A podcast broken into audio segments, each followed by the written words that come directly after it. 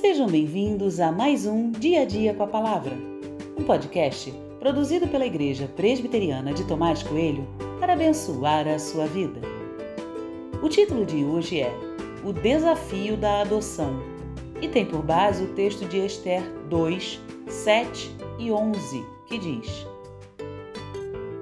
Mordecai havia criado Radassa, que é Esther, filha de seu tio, que era órfã de pai e mãe. A jovem era bonita e formosa. Depois que o pai e a mãe dela morreram, Mordecai a adotou como filha.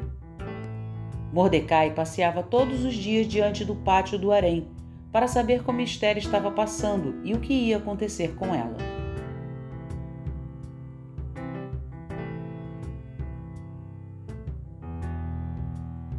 A Bíblia está repleta de textos que me emocionam. A história de Mordecai e Esther é uma dessas histórias.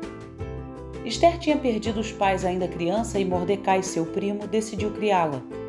Não há no texto qualquer menção feminina, ou seja, nem parece que Mordecai era casado quando tomou essa decisão.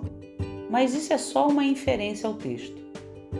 Ele cuida de Esther como se fosse sua filha de sangue.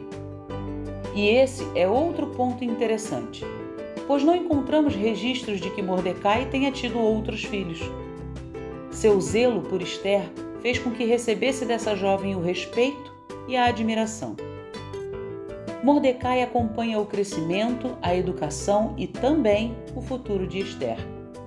É dele a ideia de participar da escolha da nova rainha.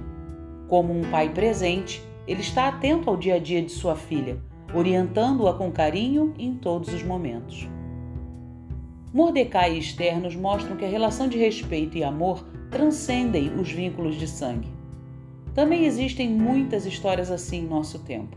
Conheço histórias lindas de adoção. Há muitas meninas e meninos como Esther em nosso tempo. Não possuem mais os pais porque estes já não estão ali, ou porque morreram, ou porque vivem como se tivessem morrido, gastando a vida em vícios sem fim.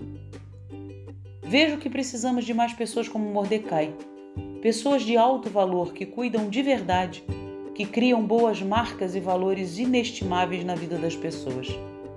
O número de crianças abandonadas é cada vez maior, mas creio que a disposição de pessoas para cuidar delas não cresça no mesmo ritmo. A reflexão é simples. Precisamos de mais Mordecais.